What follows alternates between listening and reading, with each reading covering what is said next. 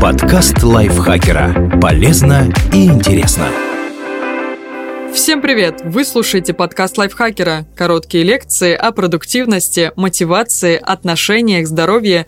В общем, обо всем, что делает вашу жизнь легче и проще. Меня зовут Екатерина Тюрина, и сегодня я поведаю вам 6 мифов о крестовых походах.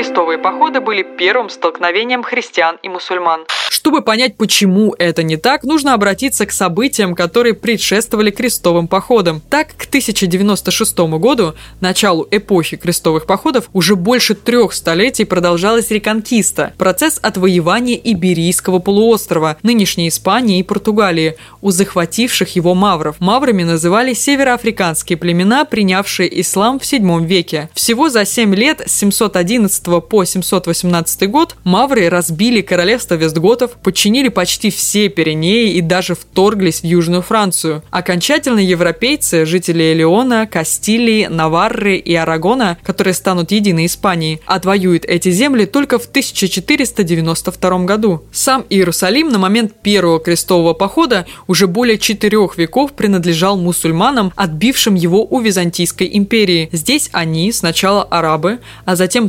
турки-сельджуки, теснили византийцев еще с 7 века. Постепенно византийцы теряли свои территории – Египет, африканское побережье Средиземного моря, Палестину, Сирию и в конце концов сохранили за собой лишь часть Малой Азии и Константинополь. Это поставило цивилизацию греков-византийцев к концу XI века на грань катастрофы. Также все это время не утихала экспансия осколков арабского халифата в Средиземном море. Например, в XI веке европейцы отвоевывали у арабов Сицилию. В 1074 году, за 20 с лишним лет до начала крестоносного движения, тогдашний папа римский Григорий VII даже планировал священную войну против мусульман. Так что походы крестоносцев никак нельзя назвать первым столкновением мусульман и христиан. Эта идея витала в воздухе и воплотилась в проповедях папы римского Урбана II во французском городе Клермоне в 1096 году. Крестоносцы воевали только с мусульманами.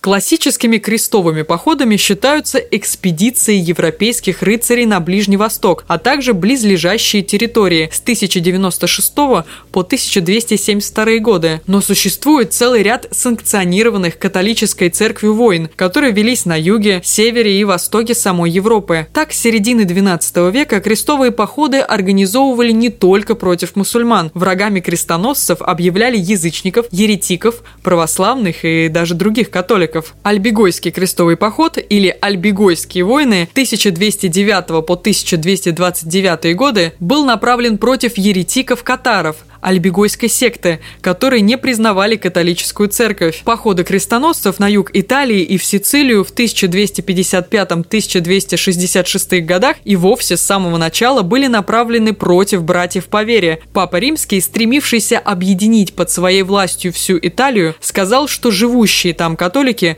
хуже язычников. Так священная война стала политическим орудием римского понтифика. Известно также движение немецких рыцарских орденов – против последователей языческих культов в Прибалтике. В XII-XIII веках были организованы крестовые походы против палапских славян, финнов, карелов, эстов, литовцев и других местных племен. Крестоносцы дошли и до северных русских земель и воевали в том числе и с Александром Невским. В 15 веке римская католическая церковь санкционировала крестовые походы против своих оппонентов – чешских гуситов и Османской империи. Последним крестовым походом можно считать выступление Священной Лиги Европейских государств против Османской империи в 1684-1699 годах. Расправы над неугодными устраивались и без санкций папы. Первый крестовый поход начался с массовых погромов евреев в Северной Германии и Франции. Жестокость этого преследования была такой, что многие иудеи предпочитали убить себя сами, нежели попасть в руки воинов Христа. Распространенной практикой было давать выбор между смертью и крещением. Не менее бесславно вели себя крестоносцы с христианами Ближнего Востока, которых было немало. Дело в том, что в те времена уже четко обозначился раскол между западной и восточной ветвями христианства, поэтому нет ничего необычного, что европейцы считали православных варварами-язычниками. Так, взяв в 1098 году Антиохию после тяжелой осады, участники первого крестового похода устроили в городе резню, не щадя ни мусульман, ни христиан, ни иудеев. А участники четвертого крестового похода 1202-1204 годы и вовсе взяли Константинополь вместо того, чтобы плыть в Египет. Город был разграблен, а множество ценностей и реликвий из него вывезено в Европу. Как видно, цивилизованные греки, византийцы, для крестоносцев мало чем отличались от варваров. Святую Землю отправлялись только рыцари. На самом деле в крестовых походах поучаствовали почти все слои населения средневековой Европы, от королей до бедняков и даже детей. Самым первым выступлением христиан, не путайте с первым крестовым походом, стал крестьянский поход в 1096 году. Его же называют народным или походом бедноты. Вдохновленные проповедями Петра Пустынника и речами папы Урбана II, вступлением в святое воинство, папа предлагал искупить свои грехи. Огромная толпа простых людей и небольшой большое количество рыцарей, всего до 100 тысяч человек, включая женщин и детей, не дождались официального начала крестового похода. Они даже не взяли с собой припасы. Это воинство вторглось во владение сельджуков и было разбито. Почти все участники похода погибли. Впоследствии крестьяне еще не раз устраивали собственные крестовые походы, за что папы даже отлучали участников от церкви, а собственные короли громили их войска. 1212 году в Европе началось движение, получившее название крестового похода детей. Все завязалось с того, что подростку Стефана из Клуа якобы явился Христос, который повелел ему освободить Святую Землю. Сделать Стефан это должен был силой молитвы непорочных детских душ. Подобный же пророк появился и во французских землях. В результате до 30 тысяч детей из Франции и Германии устремились за Стефаном, поверив его проповедям. Они с трудом добрались до Марселя, где погрузились погрузились на семь кораблей,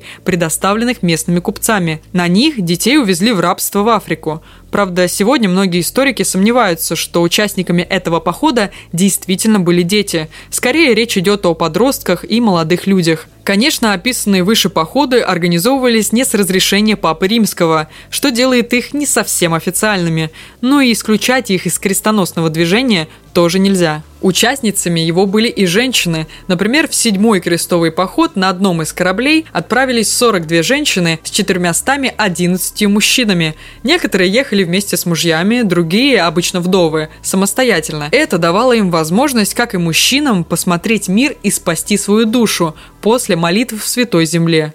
Рыцари шли в крестовые походы только ради наживы. Долгое время считалось, что основными участниками крестовых походов были младшие сыновья европейских феодалов, рыцари, которые не получили наследство. Соответственно, их главной мотивацией провозглашалось стремление набить карманы золотом. На самом деле такое упрощение сложно рассматривать всерьез. Среди крестоносцев было много богатых людей, а участие в священной войне стоило дорого и редко приносило прибыль. Так рыцарь должен был самостоятельно вооружиться сам и экипировать своих спутников и слуг. Кроме того, на всем протяжении пути в Святую Землю им нужно было что-то есть и где-то жить. На пешую дорогу же уходили месяцы. В сборе этих средств часто принимала участие вся семья.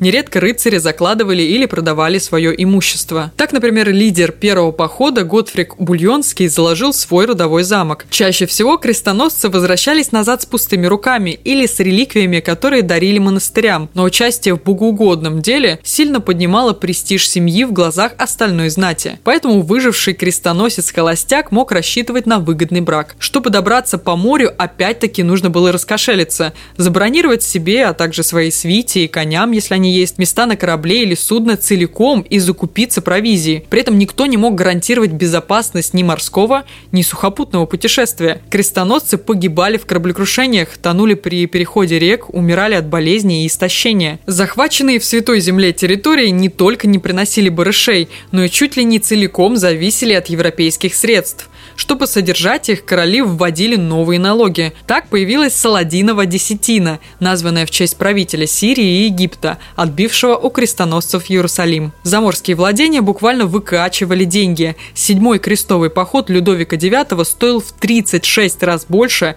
чем ежегодный доход французской короны. Крестовые походы разбудили религиозную нетерпимость.